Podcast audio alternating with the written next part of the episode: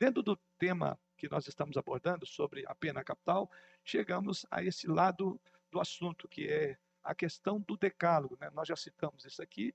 Lembramos bem que a primeira ordenança de Deus com relação a não matarás ou a, a, a juí fazer juízo sobre aqueles que provocam assassinato, encontramos antes da lei. Lembra disso? Logo depois, quando Deus fala a quem?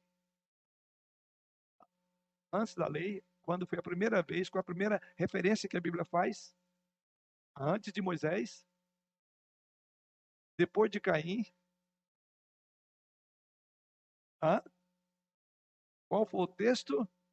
Abram lá então em Gênesis.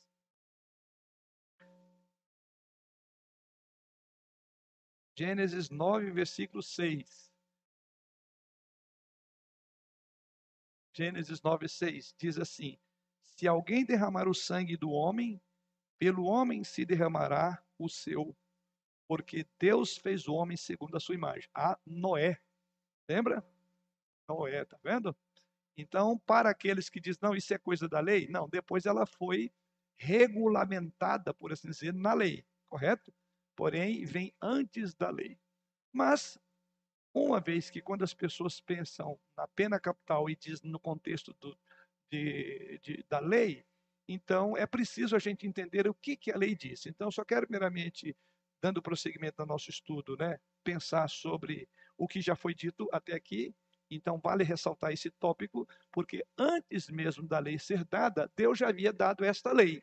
E a lei é: aquele que tirar a vida perde o direito a viver, porque a vida é preciosa aos olhos de Deus, porque o homem foi feito à imagem e semelhança de Deus, e nenhum homem tem autonomia para apagar a imagem de Deus na vida de um homem. Essa é a ideia. Você não tem autonomia, você não tem autoridade para tocar na imagem de Deus. Ah, mas está uma imagem arranhada, está uma, uma imagem. Eu não gostei dessa pessoa porque ela é muito odiosa, ela vou matar. Não, não pode. O único que pode fazer isso é Deus. Por isso que ele diz, verso, vou voltar ao verso, né? Se alguém derramar, se alguém assassinar o homem, pelo homem derramará o seu sangue. Vida por vida. Mas vamos então ao decálogo. E aí no decálogo nós encontramos lá no sexto, ou desculpe, no quarto mandamento, vamos ver lá agora. Desculpe, quarto, não, sexto. Êxodo, capítulo 20. Sexto mandamento, versículo 13: Não matarás. E é aqui que nós paramos a nossa última reflexão e vamos prosseguir essa reflexão ah, estudando agora sobre este mandamento como um fundamento para a pena capital. Vamos orar. Senhor, te louvamos por esta manhã tão boa que nos dás, pelo sol que já brilha, aquece, ilumina a nossa terra. Te louvamos pela boa noite que o Senhor também concedeu a cada um de nós. E agora pelo grande privilégio de subir à tua casa para celebrar a glória e honra do teu nome, para é, prestarmos culto e adoração à tua pessoa bendita. Ah, ao mesmo tempo que somos instruídos, orientados pela tua palavra e também usufruímos desse benefício maravilhoso da comunhão com os teus filhos, com os nossos irmãos. Abençoe-nos em nossos estudos, seja a nossa classe aqui, a classe das crianças, jovens, adolescentes, enfim, os professores que nesse momento também estão sendo instrumento do Senhor para a educação espiritual dos nossos filhos. Assim oramos também a favor daqueles que, mesmo desejosos, não estarão conosco devido a alguma enfermidade, algum problema que os impeça de estar aqui agora. Se for por desânimo, se for por falta de um comprometimento maior, que o teu Santo Espírito abra o seu entendimento e promova nesses corações o desejo, é, a vontade de estar na tua casa. Assim, em nome de Jesus, nós oramos gratos. Amém. Então vamos lá, o sexto mandamento.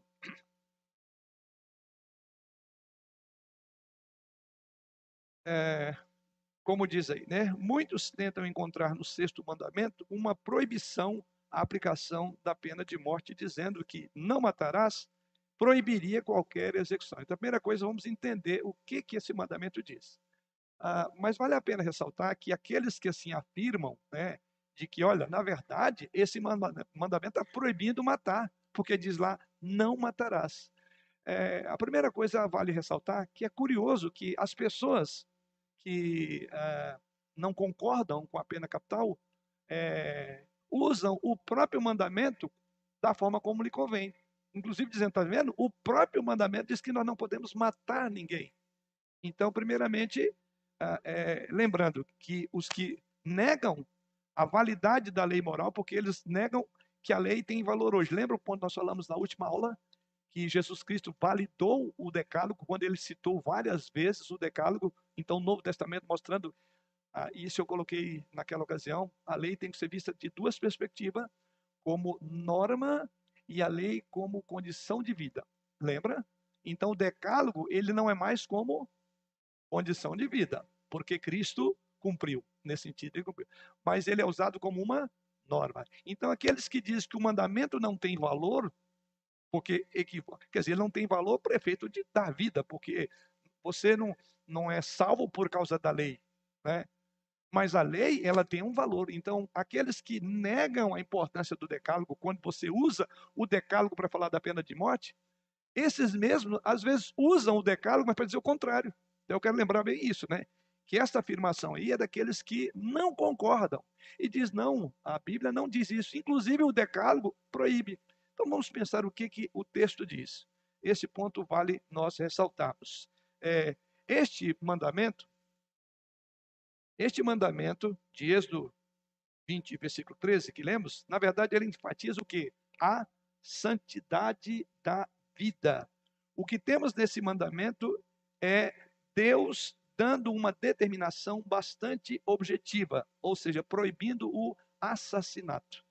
Então, para aqueles que dizem, olha, a Bíblia mesmo é contra, porque o decálogo diz que nós não podemos matar, vale ressaltar, a Bíblia está falando sobre o assassinato. A palavra no original aqui, não matarás, ela acontece, só para os irmãos terem uma ideia, 49 vezes em todo o Antigo Testamento.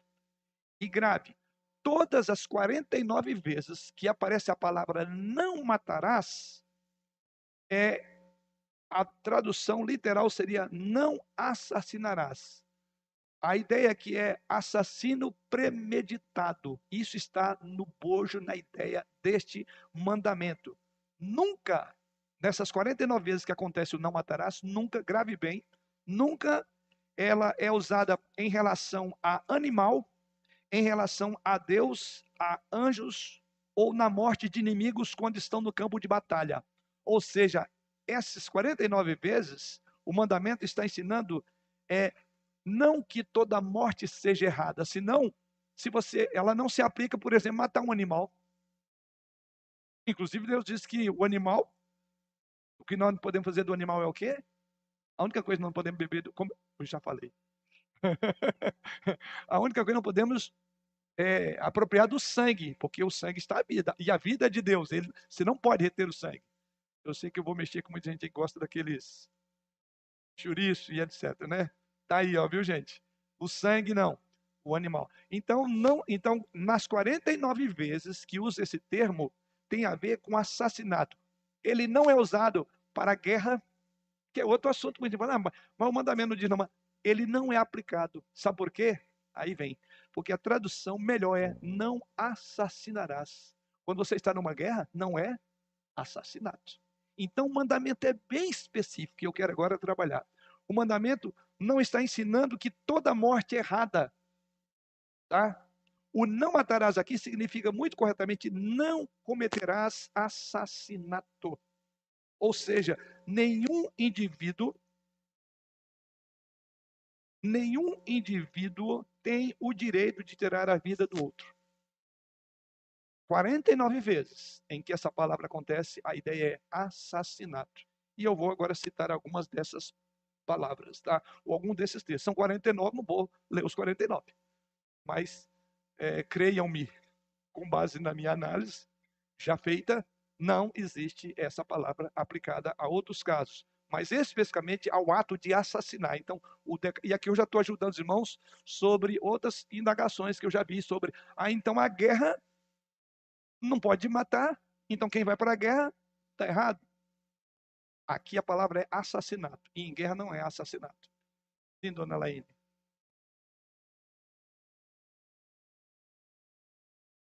Embora não é o meu propósito, mas já estou ajudando a tratar de outros assuntos. Tá? Essa expressão, como eu falei, ela não se aplica a nenhum desses casos. Matar um animal, então, ah, o mandamento, não. O mandamento, essas 49 vezes, nós vamos ver algumas delas, por que ela é traduzida como assassinato. Somzinho aí. Ah, vou pegar então um assunto que é, nessa parte que você colocou. É, e a legítima defesa? Não é assassinato. Assassinato é algo premeditado. Que você, nós vamos ver agora, tá? Então, não se aplica. Por isso que é muito. Então, é bem específico. É, Deus foi bem específico em dizer o que, que é o não matarás. É não assassinarás. E aí, toda a estrutura de um assassinato difere de uma legítima defesa, difere de matar um animal que se está matando, difere de ir para a guerra. Então, do contrário, a, a, por trás de muitas das guerras do Antigo Testamento, quem estava? Deus é contrário em suas normas? Você está entendendo isso? Então, aqui já é uma, não é o meu propósito, é que eu já estou pegando outro assunto, porque muita gente bate cabeça que nossa, como é que faz? E as guerras, né? Não se aplica. O mandamento é 49 vezes especificamente tratando sobre isso. Ou seja, a proibição não se aplica, portanto, aos governos instituídos que, exercitando o mandato de autoridade concedida por Deus, passam a aplicar a justiça e reforçar o sexto mandamento. Ou seja, não se aplica a um governo legitimamente instituído, que, inclusive, no cumprimento do seu dever, é fazer respeitar a lei. Então, quando os governos instituem a pena capital, eles estão com isso reforçando o sexto mandamento. Não estão indo na contramão. Porque o texto não se aplica, como eu falei, em casos de execução por força da própria, do próprio mandamento. Tá? É, veja bem, irmãos, a própria lei. Eu acho que eu deixei isso aqui, né? A própria lei. Eu e meu. Assim, é, ou seja, nenhum indivíduo tem o direito de tirar a vida. A própria lei civil de Israel prescrevia a pena de morte em várias instâncias e ocasiões, exatamente pela quebra do sexto mandamento. Aqui, dos vários textos, eu vou citar dois. Vamos ao texto de Êxodo, capítulo 21, versículo 12. E eu gostaria que alguém lesse, inclusive, na versão NVI ou na versão transformadora. Fica mais fácil você é, entender. Então, quem tiver nessa versão, por favor, lê para nós esses dois textos.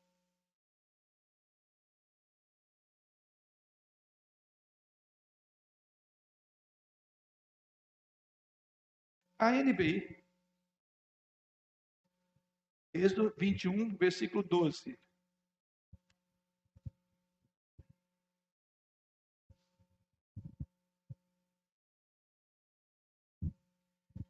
Quem agredir e matar outra pessoa será executado. Isto, quem ferir ou agredir, né, no caso, um homem, e o quê? Quem ferir e matar matar. Aqui é a ideia assassinar. E o que, que acontecerá com ele? Será, Será executado. executado. Ora, como nós falamos, Deus não é contrário às suas normas. Então, o que significa dizer que o não matarás do o versículo, o sexto mandamento, ele não está sendo quebrado aqui. E aqui está sendo ordenado, inclusive. Ou seja, legitimamente aquele que matar, aquele que quebrar o sexto mandamento, segundo esse texto, precisa ser julgado pelo próprio mandamento, ou seja, ele assassinou. Então você não pode assassinar. Porque uma vez feito isso, diz o texto sagrado, que este homem será. O que, que é isso? Executado. Pena de morte. Porque ele quebrou o sexto mandamento. O sexto mandamento é proteção à vida, para não banalizarmos a vida. Vamos a um outro texto que agora encontra-se em Números 35, 16. 16 a 21. Também na mesma versão.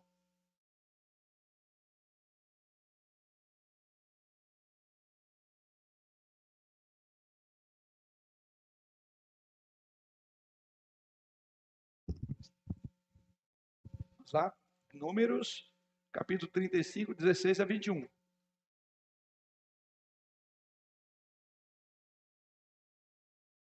Se contudo alguém atacar uma pessoa e matá-la com um pedaço de ferro, é assassinato, e o assassinato deverá ser executado. Ou se alguém com uma pedra na mão atacar e matar a outra pessoa, é assassinato, e o assassino deverá ser executado. Ou ainda se alguém atacar outra pessoa e matá-la com um pedaço de madeira, é assassinato e o assassino deverá ser executado. O parente mais próximo da vítima é responsável pela execução do assassino. Quando o encontrar, o vingador deverá executar o assassino. Portanto, se alguém odeia outra pessoa e fica à espreita dela, e a empurra ou joga contra ela um objeto perigoso e ela morre, ou se alguém odeia outra pessoa e a fere com as mãos e ela morre, é assassinato. Nesses casos, o vingador deverá executar o assassino quando o encontrar. É. A gente chamaria isso aqui de leis complementares.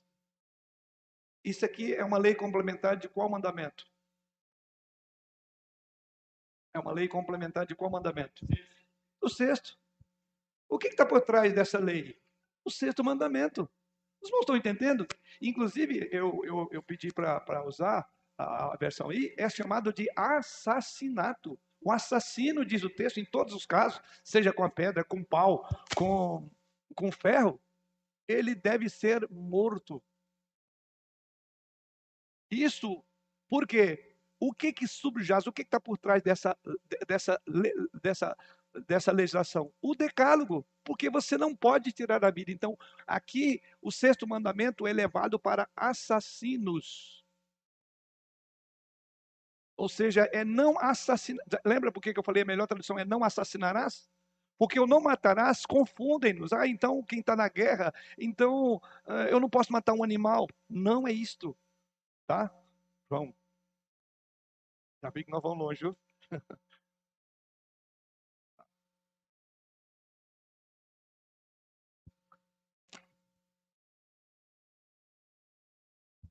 Bom, então aqui demonstra o seguinte, que o, o matador, né, o vingador, ele não é assassino. Uhum. Mas ele está matando, não é? Isto. Nós vamos chegar lá. Mas é, é, nós vamos chegar daqui a pouco, porque falou, peraí, esse texto fala de alguma coisa, que o vingador, o parente, é o vingador. E quando ele faz isso, ele não é assassino, entre aspas. Daqui a pouco eu vou chegar lá. Mas o João já puxou um outro outra ideia aí. Peraí. Então, quando o vingador vinga, ele não está assassinando. É diferente, você entendeu? Não é assassinato, é uma pena capital. Então, nesse sentido, é dado direito para ser vingado aquele que é fe... aquele que fere. Você entendeu? Então, esse é o ponto importante. Depois nós vamos entender quem é o vingador. Qualquer um, qualquer pessoa pode fazer isso. Nós vamos chegar lá, tá bom? Mas o João pegou muito bem. Então está sendo ordenado a tirar, a, a executar, diz aí, inclusive, ele será executado pelo vingador. Porque ninguém pode assassinar. Então, essa é a ideia. Por não poder assassinar, então tem o direito é, de um vingador tirar a vida do assassino. Está aqui, não precisa de explicação. O texto está claro. O que me chama atenção nessa passagem, irmãos, é com efeito, nenhum profeta ou pronunciamento registrado na Bíblia, na palavra de Deus, levanta a possibilidade de que essas leis aqui, civis, também dadas por Deus, estivessem contrárias ao sexto mandamento. É isso que eu quero ajudar. Você entendeu? Essas leis dadas aqui não são contrárias ao sexto mandamento. Ao contrário, elas estão embasadas no sexto mandamento, porque ninguém pode ser um assassino. Então, é o contrário. Por isso que eu falei, é uma lei complementar. Isso aqui é para você entender. Quando Deus diz não matarás, é não assassinarás. Porque quem assassina perde o direito, o assassino perde o direito a viver. Nesse sentido, ele é executado, diz o texto sagrado. Tá? Ah, então, o que significa? Vou mostrar para você agora, Eduardo. O que significa? A santidade da vida é uma determinação divina. Então, por inferência, todas as ações que prejudiquem a integridade do próximo são passos preliminares no atentado à vida e um constante quebrar do sexto mandamento. A visão bíblica da santidade da vida encontrada neste mandamento e em outras passagens, como eu falei, são 49, contrasta com os costumes dos povos pagãos. E aqui vale a pena ressaltar. Qual era o costume, por exemplo, dos povos pagãos? É, é, Walter Case, ele, no livro A Ética do, do Antigo Testamento, faz a seguinte afirmação, referindo a essa questão dessa lei. A lei antiga do Oriente prescrevia a pena de morte para crimes contra a propriedade. Os povos com os quais Israel viveu no Oriente Antigo a pena era para, no caso lá, para é, alguém era é, penalizado pela morte, pela pena capital, por crime contra a propriedade. Mas, prossegue o autor dizendo, mas no Velho Testamento, nenhum crime contra a propriedade é merecedor de pena capital. Mais uma vez, o ponto do sexto mandamento é que, o ponto focal é que a vida é sagrada. As coisas não são sagradas, ou seja, um roubo não é digno de pena de morte. Você está entendendo isso? Quer dizer, o decálogo é bem diferente dos povos do Oriente Antigo, que inclusive a pena de morte era prescrita para quem roubava. Você entendeu? E aqui no Antigo Testamento nós não encontramos isso. A pena é para quem tira a vida do outro de uma forma de assassinato. Então, o, a pena capital é bem restrita, irmãos. É, é, no caso de assassinos. Não é no caso de guerra, não é no caso de nada. De, não é no caso, inclusive, de uma morte acidental. E aqui vale ressaltar: alguém que sai por aí andando, atropela e mata, ele é um assassino? Eu sei que. Está vendo aqui as, as, nossas leis, o nosso modo de interpretar é diferente? Que está, inclusive, bêbado? Ele foi um imprudente e tudo. E hoje há uma discussão muito grande aí, né, sobre é, isso é um assassinato. Não, a ideia aqui é de alguém que, de forma premeditada, busca tirar a vida do outro. É bem específico. Ou seja, o decálogo, o sexto mandamento, não se aplica nesses casos. Embora eu sei que entra a sede de justiça, para não dizer de vingança, nos leva a aplicar isso em tudo. E esqueça, viu? É muito específico. É muito específico. O que significa dizer que grande parte dos crimes não tem a ver com pena de morte.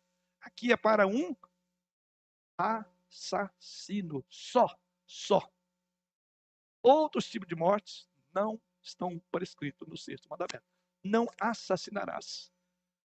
Qualquer é, que pretendesse destruir a qualidade sagrada da vida cometia uma ofensa capital contra Deus. É intencionalmente eu vou apagar a imagem de Deus nesse irmão. Isto é um assassinato. Esse é o ponto que o mandamento, o decálogo contempla. Vamos lá, Eduardo?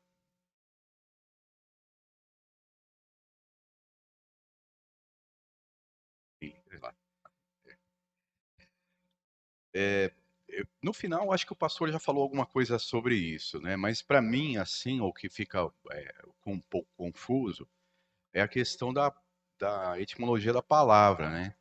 Porque quando você fala em assassinar, na verdade está implícito que é matar também, né? Então, você está assassinando alguém, você está matando alguém, né? E, então, acho que essas duas palavras elas se confundem. Né? O que, que realmente é assassinar, né? Porque eu, dei, eu, dei uma procurada aqui no dicionário, né? E tem muita, muita é, definições, né? Isso, obrigado definições aqui em relação ao que, que é assassinar, né? Até uma delas é matar, só. Né? Mas tem uma aqui que eu achei interessante, que é matar a traição ou violentamente, né?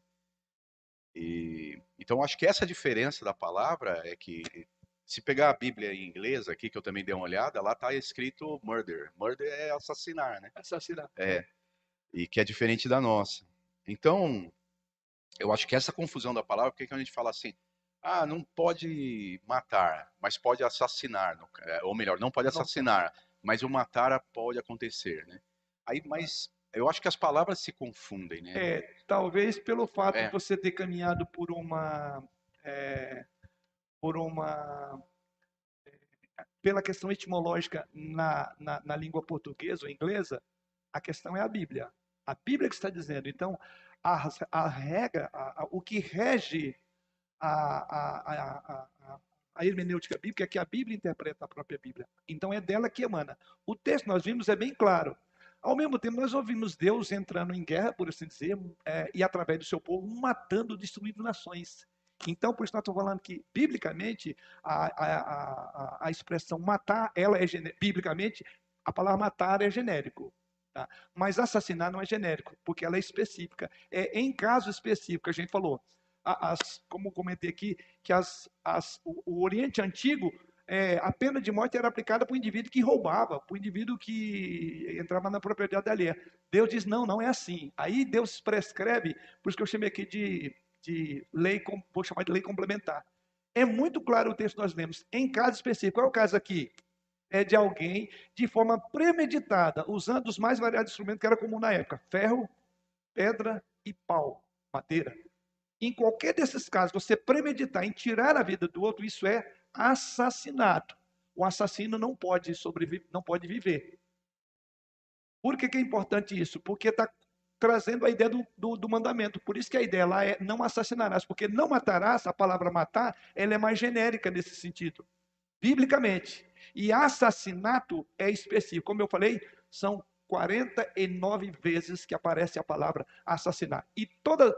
Deixa eu voltar isso aqui. 49 vezes, tá? E em todo o Antigo Testamento, para descrever o assassinato premeditado. Então, essa palavra que acontece aqui, ela acontece 49 vezes e todas elas estarão ligadas àquilo que eu só peguei o texto de Números, que é um dos exemplos, que é o assassinato premeditado. Só ali que acontece.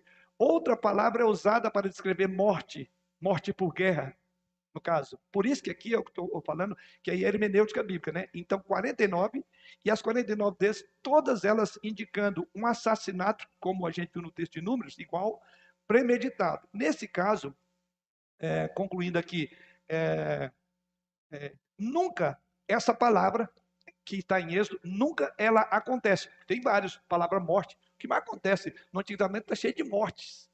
Mas não é a mesma palavra que está em Êxodo. Então, nesses, nessas 49 vezes, crave, nunca será utilizada com relação ao animal, porque matar um animal não é assassinar. Você entendeu? Biblicamente, estou falando na questão semântica. Não é o mesmo que assassinar no contexto bíblico. É, é, é, Deus, por exemplo, quando Deus mata alguém, não é, a palavra não é, Deus não é assassino. Por exemplo, Deus matou Caim. Não é assassinato. Não é a palavra que está aqui. Lembra lá quando Deus então matou Caim? Ou Deus não. É, é, é, a- Caim matou Abel. É assassino. Alá, alá é a palavra. A- Quem está matando quem aí, né? Mas Deus tem direito, vocês vão ver. Deixa, deixa eu resolver isso aqui. Deus mata sim, viu? Ele tem direito, porque a vida é dele. A imagem é dele, tá? Tanto é que ele manda matar. Então, assim, para o assassino, ele manda matar o assassino. Ele manda a morte, tá? Nesse caso, ele, ele determina a morte do. a- é Deus que determina a morte do assassino. Outro ponto importante é essa palavra não se usa em relação a anjos, né?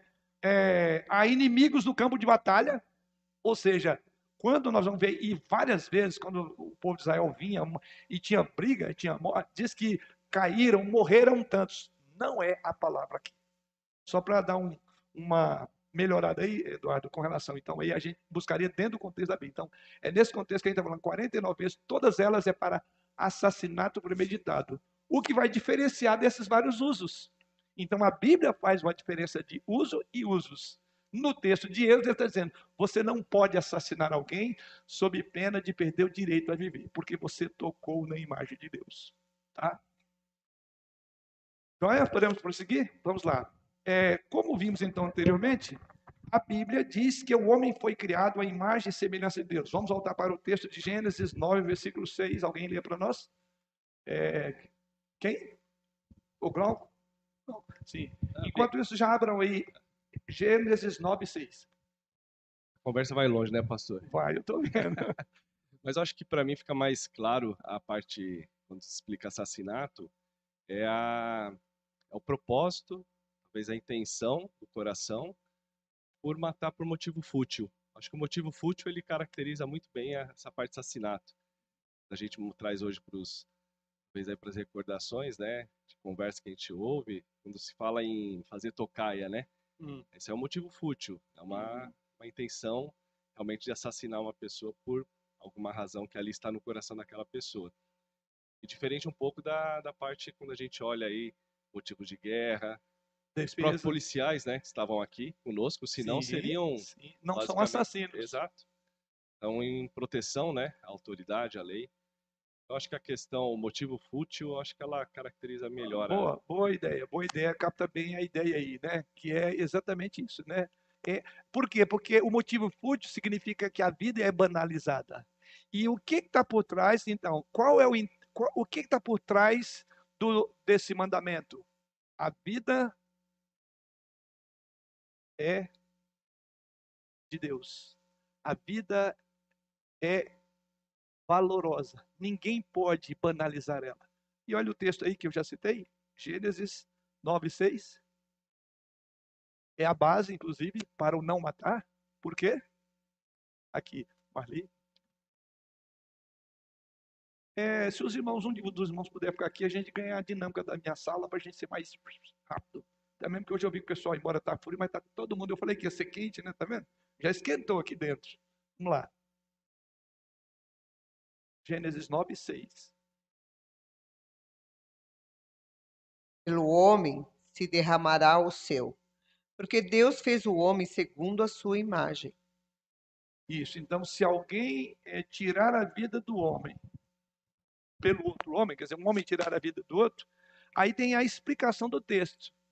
Esse homem terá sua vida executada. Por quê? Aí vem a razão. Porque ele foi feito à imagem de Deus. Então, essa talvez a ideia é, é o, o, a desconsideração ao valor de uma vida. Uma vida é muito cara aos olhos de Deus. E por isso, por ser cara, por trazer a imagem de Deus nessa vida, ninguém pode tirar o direito dela viver de forma útil, banal. Né? Agora, tem circunstâncias em que, aliás, foi bem colocado aí pelo Glauco, né? semana passada nós estávamos, inclusive, aqui numa semana falando da questão do, da pátria e trouxemos uma simbologia. E qual foi a simbologia como parte da nossa nação? A lei e a ordem. Porque estavam homens aqui que, inclusive, para evitar a banalização, para evitar os assassinos, eles estão indo na rua.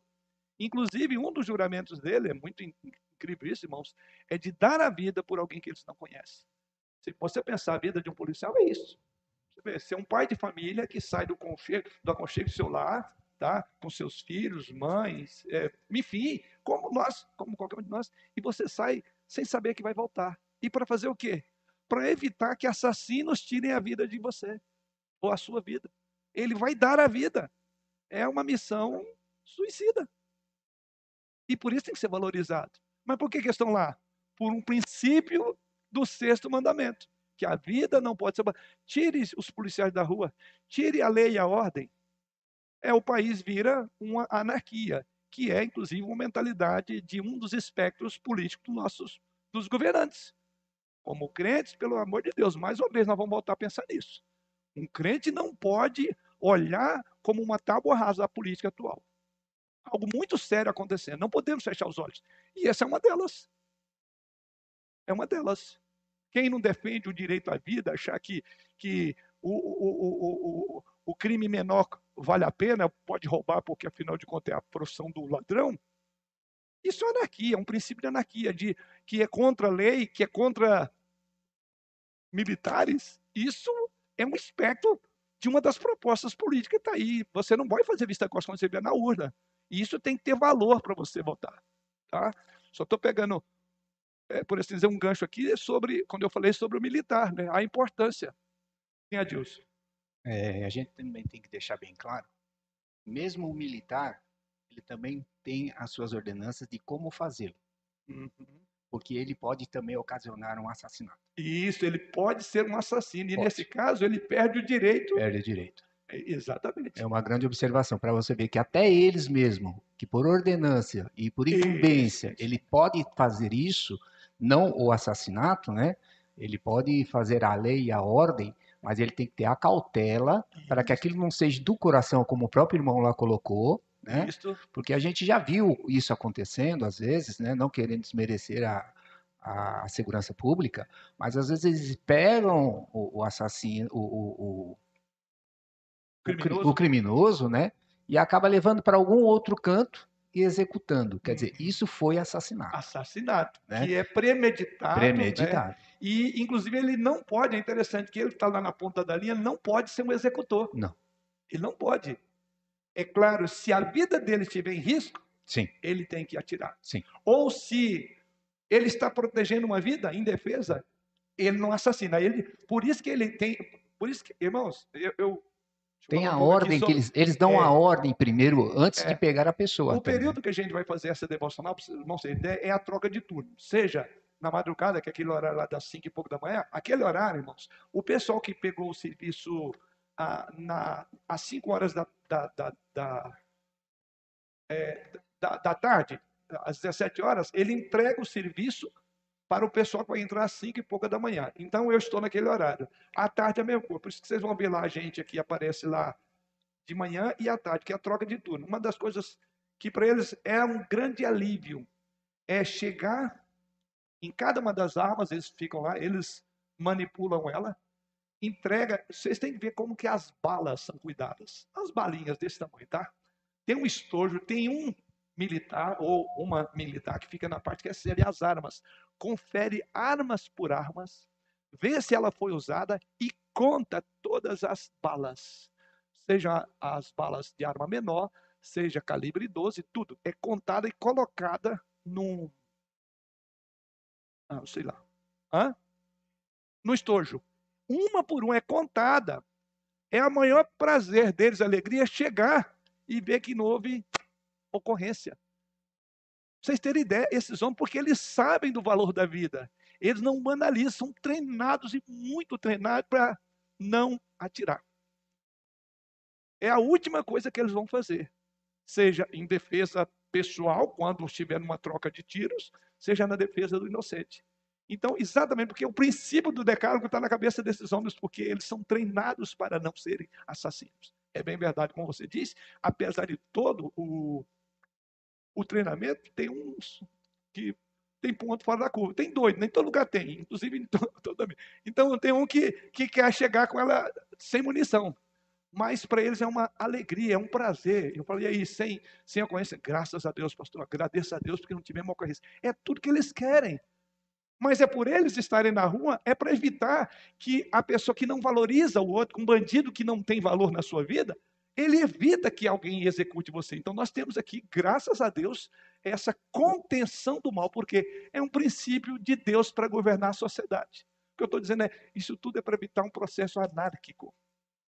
Tá. Pastor, é, só sobre a colocação que o senhor, sobre a votação, né? Eu estava conversando terça-feira lá na. E aí tinha um coronel lá. Ele falou que a própria orquestração do sistema está para descaracterizar a polícia, né?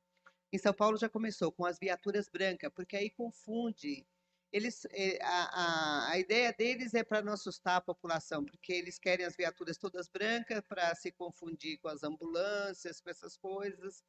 E a, a própria câmera, né? na- Tem isso, tem câmera aqui agora. agora, né? Então ele falou assim, eles vão neutralizar e há uma proposta para tirar o, a- o revólver, a polícia da rua. Ele falou assim, olha, São Paulo está totalmente desmantelado, porque já começou no Rio de Janeiro quando o STF proibiu subir, Subir né? os morros. Os morros. Ele falou assim, hoje você não entra numa casa de jeito nenhum porque você responde um processo. Hoje você não vai atrás do bandido. Se você não- se a pessoa falou assim, ó, aquele cara roubou, ele falou assim, não é flagrante, nem vai atrás. Não vai atrás. E eles falam mesmo, é, roubaram umas motos, né? E o pessoal falou assim, olha, é aquele pessoal lá, ele falou assim, eu não posso fazer nada. E falou, nem fala para mim, fala longe, porque a câmera está gravando, gravando. Então, é, São Paulo vai continuar, se, se não mudar, né, o governador tudo, porque isso começou essa implantação, ele falou assim, vai ser uma coisa assim, uma anarquia total, porque é muito direito, né, para bandido, para adolescente, para tudo. Ele falou que não tem Isso, mudar muito e mudar também os deputados lá para que Sim, volte as leis é. mais. Isso que a Emmanuel está colocando é, reverbera na fala. Quem teve aqui, um daqueles que estava aqui, que ficou sentado ali, é o comandante maior de toda a região, é o coronel, tá? Não vou citar o nome dele. Mas aquele coronel que teve aqui falou comigo aqui, perto, né? Ele, ele é crente, homem piedoso e tudo. Nas devocionais todas, todas, ele sempre fala. Nós estamos vivendo um período de um processo anárquico a cada dia mais avançado. As leis e tudo. Porque é inibido. Na verdade, é uma mentalidade lá da década de 60. Só o amor constrói. Por favor, plante uma flor para florir. Lembra? Movimento hippie? Legal. Todo mundo em paz. Então, essa ideia, daqui a pouco, eh, não vai demorar muito, eles vão colocar também junto dessas viaturas florzinhas, coelhinhos da Páscoa sair distribuindo. Porque isso é uma desmantelação da estrutura do governo. Isso é um processo forte, mesmo sob a direção de um governo que valorizou esse, esse sistema, mesmo esse processo que valorizou o sistema eh, eh, eh, de chama? Sistema de segurança melhorou muito, valoriza o atu- atual governo mexe, trabalha muito nisso. Mesmo assim, existem forças que estão corroendo de baixo. É a Tá. filosofia da esquerda e a ONU está atrás disso, de toda essa orquestração. Se você, a Marina foi na sede da ONU em Nova York, porque ela fez relações internacionais e ela falou assim, mãe, eu quero, por que que você está fazendo, Marina, né? É, lá quando ela foi para Rollins. Ela falou, não, mãe, eu quero dar voz a quem não tem ouvido, a esse, é, a, a quem não tem voz, a quem não, não, não tem o direito da fala, a quem não tem, ela colocou assim, por exemplo, esse pessoal imi- imigrante, ajudar, né? Ela As queria. minorias. É, as minorias. Essa, essa visão que a escola passa para eles, que muito pobre, né? E ela disse que quando entrou lá na ONU, ela conseguiu entrar lá na ONU, aí veio uma pessoa, ela falou, não, eu queria conhecer porque eu quero trabalhar na ONU. Ele deu um monte de cartilha para ela, aí eu falei, Marina, e esse é o sonho de trabalhar na... Ela falou assim, tia, esquece que ali, como cristão, não dá para você fazer absolutamente nada na parte missionária, nessa parte que era a parte que ela queria, né? Ela falou assim, a ONU, ela tem uma cartilha de esquerda que não comunga com os princípios da Bíblia. Sim, sim. Então, os irmãos percebem, né? É, é, é, é, tem movimentos de todos os lados e todos eles estão convergindo exatamente para uma visão é, que não é a visão cristã. Por isso que falar desse tema é, é conservadorismo demais, é ser radical. Por isso que aquela ideia de pregando ódio. Quem está pregando ódio? Falar a verdade é pregar ódio? Definir padrões de valores é. é você está entendendo? Se você não entrar nessa falácia é, de que o mundo não há pecado, não há problema, o nosso problema é de, de amar uns aos outros. O problema não é, é, Não podemos falar de um amor verdadeiro quando a justiça não for feita. Não existe. é, a gente vai perder noção dos valores é, de, de, de, de, direito. Se a gente perder isso, a gente não sabe o que é o amar. O que é amar. Então, é uma tentativa de colocar na boca de todo mundo que, se você é contra por alguma razão, isso é pregação. É, como chama? Pregação, não é. É, doutrinação. É, é, é, é, é incitar o ódio. Você já viu? Se você defende os princípios cristãos, isso você está incitando ódio. A pergunta é: você quer continuar sendo visto como odioso na sua sociedade? Ou você quer fazer parte? Nós não temos escolha.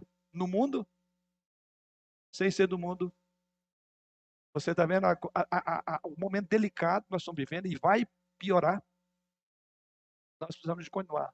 Não se atemorize das suas ameaças. Não é isso que diz a Bíblia. Não devemos atemorizar.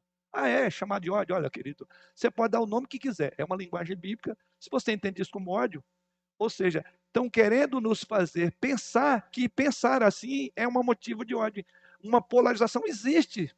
É normal. Mas não é para o ódio, é o contrário. Então, se eu não aceito certos princípios e práticas anticristãs, isso não é, não é, gente, estou tentando falar, discurso do ódio. Isso é discurso cristão, é discurso bíblico. Você está entendendo a que ponto nós estamos sendo chegados? A, a, a que ponto estamos sendo comparados? Você vai ter medo de ter essa pecha de ódio? Eu não tenho, porque eu não tenho medo de ser semelhante a Jesus. Jesus Cristo não chamou, a Bíblia diz, ai daqueles que chamam o mal de bem e, e o bem de mal. Estamos vivendo esse momento. A gente deu uma viajadinha, né? Deixa eu voltar aqui. Ah, sim. Fiquei empolgado. Só para completar. Porque a gente está falando de pena de morte, né? Isso é radical. Esse tema é extremamente radical.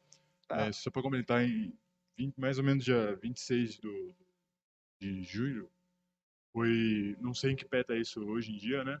Mas foi colocado uma lei ou, ou uma previsão, assim, de que o furto não ser mais considerado furto se houver a necessidade. É, é como se fosse assim, vamos falar assim, ah, até um certo valor não é considerado não é considerado furto se a pessoa tiver necessidade. Então, por exemplo, isso, é, então, até, até, nos Estados Unidos isso já, já até é. Então, lá você pode roubar até, acho que, 950 dólares, 500 dólares, que é considerado não furto se Todo você mundo falar... tem uma cota para roubo, viu? A cota é, de roubo. Exato. Então, é, é só para mostrar mesmo como está sendo descaracterizada essa questão da lei, né? É, ah, eu, eu preciso da, daquele negócio, então eu vou lá, pego para mim e, e continuo é. vivendo a minha vida, né? É.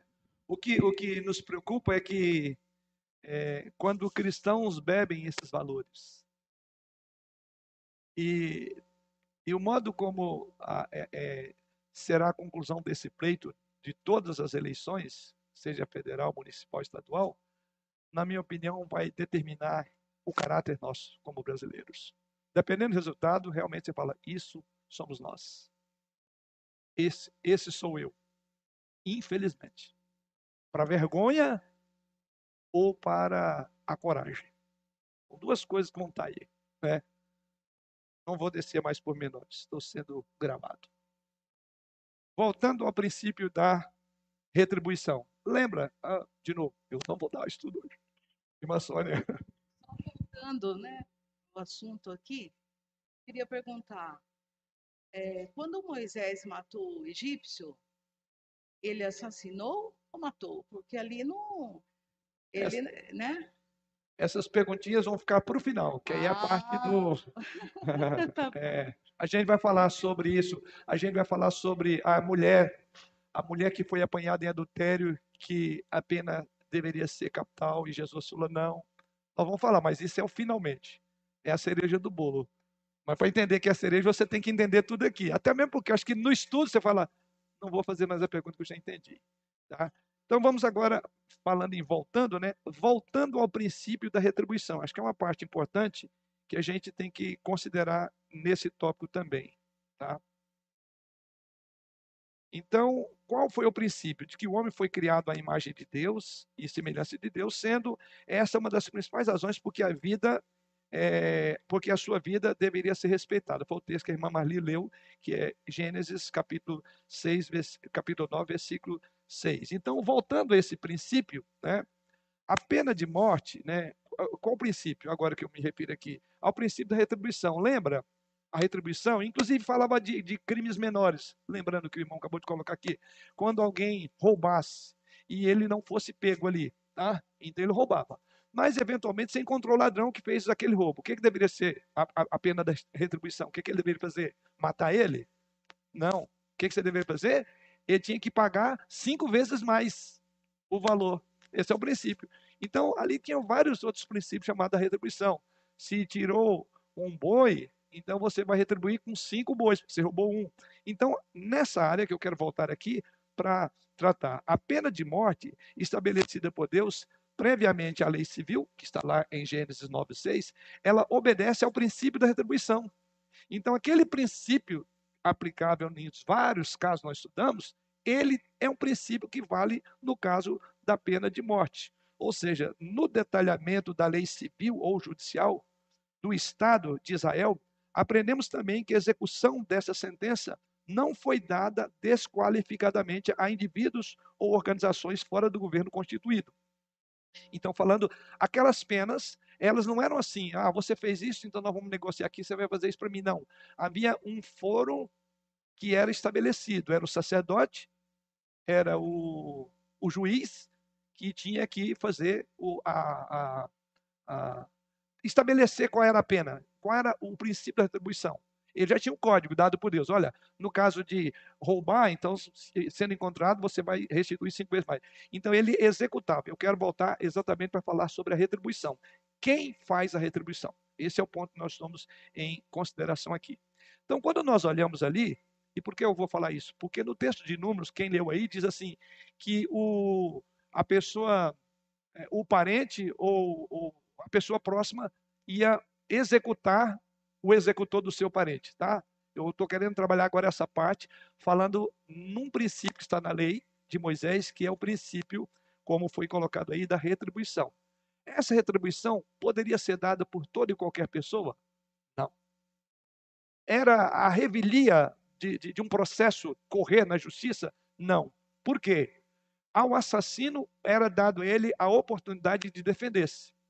E como isso era feito? Primeiro ele ia para uma cidade chamada cidade refúgio, ou seja, para que ele não fosse executado por assassinato em massa, porque o linchamento é assassino, é assassinato. Então, outras palavras, voltando àquele ponto, nós falamos que as leis dadas a Israel, elas tinham valor para a nação de Israel.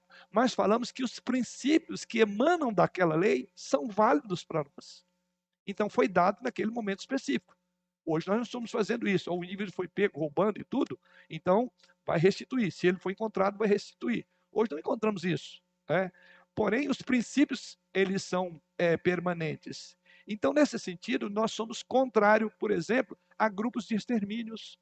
Somos contrários é, àqueles chamados vigilantes. Ou, tem aí até uma guerra entre os, os grupos de extermínios, que eu não sei o nome que chama, é, e as facções. Milícias, né? Milícias. Então, nesse sentido, ah, não são executores. Executor de quê? Quem é que estabelece a lei e a ordem entre eles? São assassinos. E a Bíblia, e, ah, mercenários, né? Então tem um monte de nome que eles dão, chamado de vigilantes, é, uma série de nomes. Então não é aplicado, eles não estão cumprindo o preceito bíblico de não matarás. Na verdade, eles estão quebrando o sexto mandamento. Por que, que é importante? Aí vem um ponto que eu quero eh, colocar aqui. Né? Naquela questão da fúria de alguém querer vingar um parente mais próximo, então é por isso que Deus falou: então terá uma cidade em que ele tem o direito de continuar vivo até que corra o chamado processo legal. É para pagar. Ou seja, um parente, de forma indiscriminada, ou amigo, não poderia tirar a vida. Quando isso acontecia, era sob a instrução do próprio governo. Ou seja, uma vez que era confirmado a culpa, uma vez que correu o processo legal, o acusado poderia ser morto por um parente mais próximo. Isso está na lei, viu? É por isso que vocês vão entender o que está no texto de Números. Porque eu vi quando ler aí, nossa, é o parente mais próximo, porque a lei previa isso. Mas grave bem, ele não era o juiz, como é que é lá, todo promotor. Não, não, ele não era advogado, o promotor é o que acusa, né? Ele não era promotor, ele. É, é, não, ele não era o, o, o, o promotor, é, o, o, o que executava, e nem era o que acusava. O processo normal uh, corria perante o sacerdote, perante a autoridade constituída por Deus. Feito isso e dado ok, parte da, do processo, em alguns casos, é que o próprio parente da vítima poderia executar. Só para os irmãos entenderem. Ou seja, porque senão correria o mesmo problema de banalização da vida. Se não esse parente mais próximo matar por matar, ele seria um assassino. Então é bom que entenda o texto de números. Eu não vou entrar, porque tem vários textos que vai falar isso. Mas na lei prescrevia que o parente mais próximo seria o, o, o, o, o executor final. Em casos, o parente mais próximo seria o executor, poderia ser o, o, o executor final. Mas não entenda isso como cada um fazia justiça, porque a própria lei previa isso. Então, eu só estou voltando a esse ponto porque ficou isso lá no texto de Números, que eu vi que muita gente leu e falou: nossa, então quer dizer que se alguém matar meu irmão, eu posso ir lá e matar ele? Não, não. E a lei, nós, aliás, nós nem temos essa prisão, né? Mas nos países que tem, não tem essa possibilidade de um parente é, executar aí lá no, na cadeira elétrica e, e ligar, ou na guilhotina, estou usando aqui as imagens daquilo que hoje tem em penas de morte em alguns lugares do mundo, tá? Então, em outras palavras, é, o princípio da retribuição, o princípio é válido, tá? Ou seja, proporcionalidade. E esse princípio se aplica, então, a nós ou ao mundo hoje. Alguns pontos que eu quero agora falar sobre a teologia da reforma e a pena de morte. Como é que os reformadores entenderam isso? À luz de tudo que nós já vimos até aqui e muito mais, é, eles apresentaram algumas opiniões. Por exemplo, a opinião de João Calvino sobre o assunto. As palavras que eu vou ler aqui estão nos comentários de João Calvino, né? E as suas palavras no comentário é, não deixam dúvida em relação à posição que ele tinha sobre a aplicação da pena capital. Escreve assim Calvino: quando Deus diz que ele requererá a punição dos animais quando violarem a vida de um homem, ele nos dá isto como um exemplo. Se tomando o lado do homem, ele se enfurece contra a criatura bruta, apressadas por uma impetuosidade de alimentação em cair sobre o homem, o que será de um homem que injusta e cruelmente, contrariando o sentido da natureza, ataca um de seus irmãos? Vocês entenderam? Calvino está dizendo o seguinte: que se na própria lei de Deus havia prescrição de que se um animal, de forma. Ah, Calvino usa a palavra aqui, é, de forma bruta, apressada, impetuosa, se lançar sobre um homem e matar, esse animal poderia ser morto. Se um animal bruto e racional, é isso que Calvino está dizendo, Deus tinha estabelecimento, estabelecia que tinha que matar o animal, aí o que ele diz? Imagine quando um homem que não é um ser bruto, que não tem impetuosidade para comer, e é o animal para comer, ele diz: imagina um homem, você entendeu onde é que Calvino pegou o assunto? Na legislação mosaica. Que coisa. Vamos para um outro. A confissão de fé. Inclusive eu e você subscrevemos. E aqui nós vamos enquadrar todo mundo. Você lembra que você aceita a confissão de fé como símbolo da expressão daquilo que a Bíblia ensina, é um compêndio, é um resumo das nossas crenças, do que cremos, do que a Bíblia ensina, o modo como nós interpretamos a Bíblia, pois bem, aqueles que abraçam, abraçaram a ideia da reforma e a interpretação calvinista das escrituras, então tem a confissão de fé como um dos símbolos da confissão de fé. Então, a confissão de fé de Westminster, por exemplo, ela não silencia quanto ao assunto da pena de morte. Na realidade, ela é bastante específica. Não podemos simplesmente destacar o assunto né, ah, como sendo apenas um reflexo histórico da igreja. O que temos na confissão de Westminster, com efeito, é o reflexo do que os teólogos formularam, acreditavam em relação a a, a, a, que a Bíblia ensina. Não é isso? É uma expressão daquilo que a Bíblia ensina, nós aceitamos a confissão de fé. Ela não é inspirada, ela não é a Bíblia e jamais deve ser colocada no lugar da Bíblia. Mas nós aceitamos como expressão daquilo que enxergamos na Bíblia as expressões que estão contidas ali na, na, na confissão de fé. Então, anote aí, confissão de fé, capítulo é, 23 Vamos lá? Acho que eu tenho isso aqui. Olha aí. A confissão de fé, no capítulo 23, intitulado Do Magistrado Civil, nós encontramos referências ao governo civil e de que Deus os, olha aí, armou com poder da espada. Deus deu ao poder civil aquele poder civil que nós temos que respeitar, pelo qual devemos orar, porque isso está na Bíblia. O que a confissão de fé faz é expressa o que está na Bíblia. Então, é captando esses textos, então ele está dizendo, Deus deu ao poder civil a espada. Para a gente pintar o carro de branco e pôr florzinha nele, trocar, em vez de pôr bala, a gente coloca água. A espada foi dada por Deus. Você está vendo que eh, até essa ideia que a irmã é, é, colocou aqui ainda agora? De vamos tirar as armas, vamos, é só amor constrói. Isso é uma teologia da conspiração contra a Bíblia.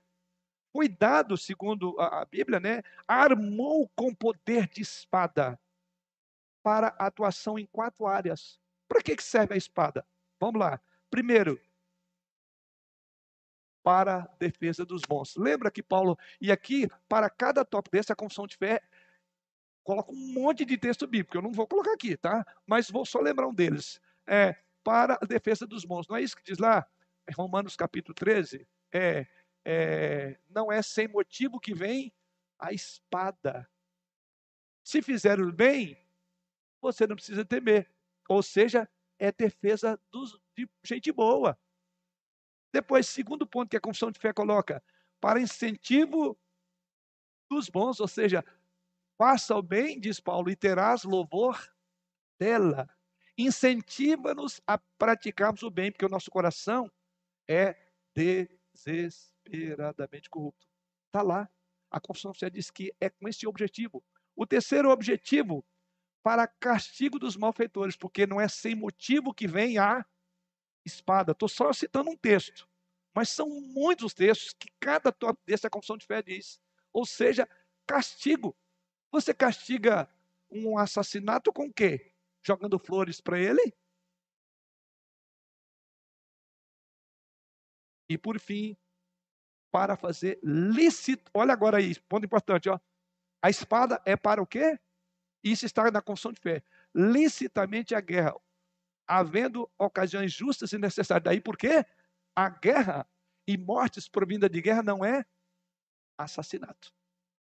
Ou seja, de uma forma lícita. Então, você pode usar a espada de uma forma lícita.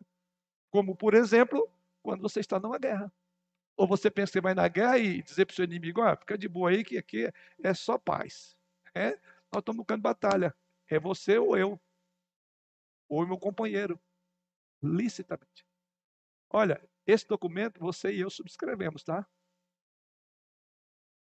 Da mesma forma que a execução de uma guerra implica em mortes, é óbvio que a utilização da espada no castigo dos malfeitores implica na pena de morte. Ou seja, se na guerra usa-se a espada para matar, logo a pena de morte implica em, como foi dito, é, que alguém tirou a vida. Então a espada não é para brincar. Um dos aspectos de usar a espada, como diz aí, é para castigo. Então significa dizer que há uma pena capital que é dito na confissão de fé de castigo castigo dos malfeitores. Por isso que ele diz, não é sem motivo que vem a espada. Eu estou citando só o texto de, de Romanos que cabe esses quatro tópicos aí. Mas esse é um dos muitos textos. E a confissão de fé, ela capta todo esse ensino e resume nessas quatro palavrinhas. Ok? Depois nós temos um outro documento, que é nosso também, chamado Catecismo maior. Também símbolos de fé. Lembra? Também é outro documento que eu e você subscrevemos. Inclusive, as nossas crianças aqui agora estão sendo doutrinadas, sendo usado o breve catecismo. Tem o catecismo maior e o breve catecismo. O breve catecismo para crianças, o catecismo maior para os adultos. É a instrução bíblica por meio de perguntas e respostas. Isso são os catecismos, tá? Então, nesse sentido, o catecismo maior, a pergunta 135 e as perguntas 136. É, o Catecismo Maior, ele é tipo uma extensão da confissão de fé, só para os irmãos terem uma ideia, e que nos ajuda a interpretar através de perguntas e respostas. Então, lá na pergunta já citada, é, 135, por que, que eu não coloquei ela aqui? É, alguém, eu vou ler aqui, eu, eu pensei que eu tinha colocado aí, mas não tem. A pergunta é assim, ó, quais são os deveres exigidos no sexto mandamento? Qual é o sexto mandamento? Não assassinarás, tá? Não tire a vida do outro. Não banalize a vida, porque a vida é de Deus. Reflexo da glória de Deus, etc. Tá? Então, citando esse mandamento, a pergunta é: que dever é exigido no mandamento? Vamos lá. Ah, e a pergunta 136, que eu quero também citar, é: quais são os pecados proibidos no sexto mandamento?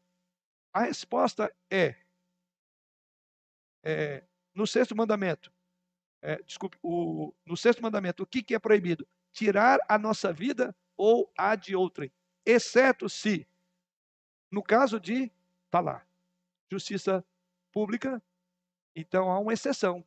Ou seja, eu não posso tirar nem minha vida nem a do outro, exceto em caso justiça pública. Então está dizendo, em outras palavras, que a justiça pública pode tirar a vida. Pode vingar alguém que tirou a vida do outro. Excesso no caso de, olha aí, ou seja, aqui estamos sendo ensinados a entender o que, que o sexto mandamento diz. Muita gente fica com dúvida, a gente falou aqui, né? Ah, em caso de guerra não é quebra do mandamento? Gente, vamos voltar para os nossos símbolos de fé. Lá a gente aprendeu que em caso de guerra não é o mesmo. Não é isso que o sexto mandamento está falando. E por fim, no caso de, entendeu, Elaine? Defesa necessária. Alguém chegou e vai tirar a sua vida, ou de alguém que está sob seu cuidado. Você não vai falar, olha, me desculpe, eu não posso te matar, porque o decálogo me diz. Então faz o seguinte, não me mata não. Não. O decálogo está me dizendo, se você tirar na minha vida por vulgaridade, por banalidade, me julgar como banal, eu vou tirar a sua. Sim. É, até nesse caso da, da, da necessária ou legítima defesa,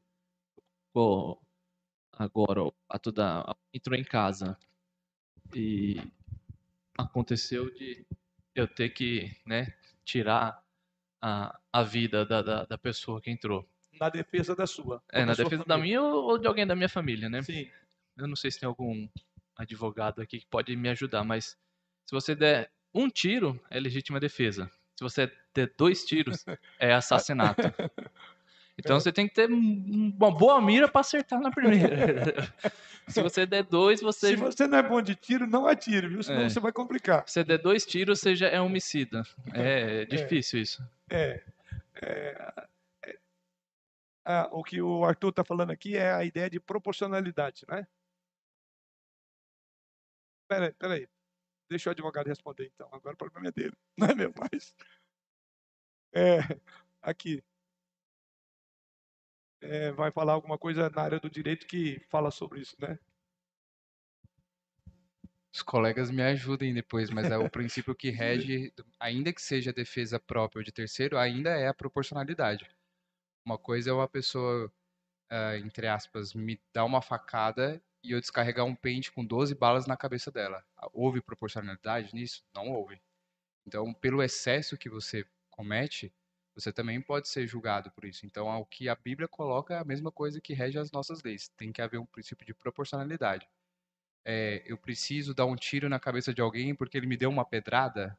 Houve proporcionalidade? Não houve. Não há razo- razoabilidade nisso. Então, a questão continua sendo isso. Eu preciso ser proporcional. Ah, o princípio é que eu preciso agir com força necessária para coibir o mal que está sendo feito. Eu não posso agir com excesso disso sob pena de responder sobre assassinato. Respondeu? Nem precisa de universitário, viu? Ficou certinho. E, bom, ele ainda disse, é, as leis seguem o princípio bíblico, e ele colocou bem. Toda a lei, a gente não viu proporcionalidade? Roubou, lembra? Claro que tinha juro e correção monetária, né? Aquele que roubava cinco vezes mais ele tinha que pagar. Quer dizer, o indivíduo pensa dez vezes antes de roubar o outro. Que fala, poxa, vai me satisfazer agora, mas quando me pegarem eu tenho que pagar cinco vezes mais. Imagina, se eu já estou pobre agora, vou ficar pior depois. Mas o ponto importante é isso, a proporcionalidade. Então, isso mostra, como diz o, o, o Igor, né? Então, é só ser muito bom na pontaria para não errar. Não precisar de mais, dar mais tiro, né? Dar um só. Claro, isso é brincadeira, mas embora o assunto é sério, mas só para a gente distensionar um pouco, como eu falei que hoje eu imaginava que seria uma mais quentinho aqui, né? Foi mais do que eu esperava. Mas muito bom, vamos ter que parar por aqui, sabe? Porque, irmãos, eu quero concluir e nessa conclusão eu quero trazer algumas reflexões além das que já foram colocadas, né? Eu creio que foram dirimidas algumas dúvidas, né? Melhorou o entendimento de muitas coisas que eu acho que nós tínhamos. É, porém, ainda tem algumas perguntas que não querem calar. A da irmã Sônia é uma delas e outras mais. Mas eu quero concluir tá, esse tópico. É, assim, eu acho que faltou um aí, no caso da defesa necessária. Então, nesses casos, a nossos próprios de fé deixam claro é, a nossa responsabilidade no eventual uso da espada. Nesse caso que foi dito por último, é um eventual uso. Então, daí porque não há nenhum problema em você ter uma arma em casa à luz da Bíblia. Sabia disso? Por quê? Você vai defender de alguém que vem com uma bala, você vai defender com um pau? Pode até ser que você vai se dar bem, se você, ou seja, você precisa de ter um instrumento é, à altura da, do risco que você tem. Eu só estou dizendo o seguinte: é, não estou dizendo que todo mundo tem que comprar armas e tudo, mas não há nenhum pecado em alguém ter arma em casa, biblicamente, porque a própria condição de fé nossa fala de legítima defesa. E as implicações disso está aí o advogado acabou de falar agora, quer dizer isso, né? Mas só quer dizer que aqui, falando disso, inclusive é previsto na Bíblia que você é, é, proteja, né? você se defenda. Por isso que não é assassinato na Bíblia. Lembra, é, em, em, alguns casos, você até citou quando falou lá do, do estupro, do aborto, melhor dizendo. Lembra a briga de dois homens lá no Antigo Testamento? Eu estava falando sobre aborto naquela ocasião, mas lembra? No caso, dois tipos de aborto, os dois estão brigando lá, e a mulher entrou no meio, ela estava grávida, mas não foi. É, foi acidente. É, diz lá que era um acidente. E naquele acidente a criança sobreviveu, a mãe e tudo. Vai ter que pagar uma tal. Mas se morrer, a criança. Vocês não lembram mais disso? Então percebam a questão da ideia de proporcionalidade. Paramos por aqui e a semana que vem nós vamos falar sobre a pena de morte no Novo Testamento. Aqui nós fechamos todas as ideias do Antigo Testamento. Mas é possível ver isso no Novo Testamento? Bom, Jesus Cristo diz: Não penseis que vim revogar a lei, mas sim cumprir. Aprendemos também que Jesus Cristo, ele fundamentou mais ainda o, o, Antigo Testamento, as leis do Antigo Testamento, quando diz: Eu não vou revogar. Inclusive, citou a lei para muita gente. O que significa dizer que o, o Novo Testamento continua a mesma ideia. E qual é a ideia no Novo Testamento sobre a pena capital? É a nossa parte final do estudo e também aquelas perguntinhas que não querem calar. Paramos por aqui.